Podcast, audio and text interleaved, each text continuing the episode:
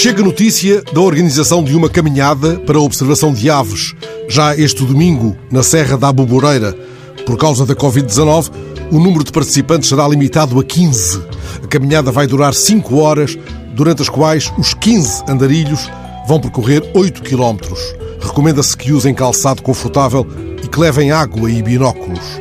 Há dois pontos de encontro, às 7 da matina, um na oficina Noctua, em Amarante, outro na livraria Traga Mundos, em Vila Real. Há ainda uma possibilidade alvitrada pela organização. Quem estiver mais próximo de Jazente pode optar por ir ter diretamente a esta localidade. Não duvido de que, em tendo conhecimento da iniciativa, Pedro Barros, o presidente do Centro de Estudos Amarantinos, lá estará para enriquecer a caminhada com episódios da vida e obra do poeta e abade Paulino Cabral de Vasconcelos, que, de jazente, ganhou apelido e senhorio de terras, numa vida dedicada a todos os deleites do corpo e do espírito, aos sonetos, à caça, à boa mesa, e que muito se aventurou ele próprio pela serra, lá onde se apontavam aparições da Senhora da Lapa.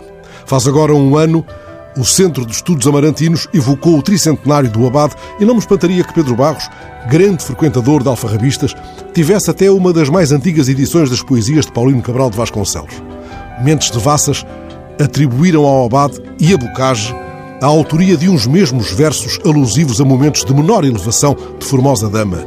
Esses, nem com binóculos, verão nos trilhos da serra as aves que ali ultimam a época reprodutiva. Nem se espera deles que se aventurem aos bosques da Aboboreira, muito menos municiados com sonetos do abade.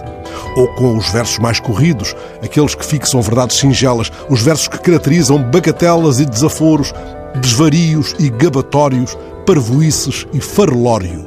São versos que permitem avistar palavras mais raras do que aves de arribação. Farelório, sim, na pauta do abade.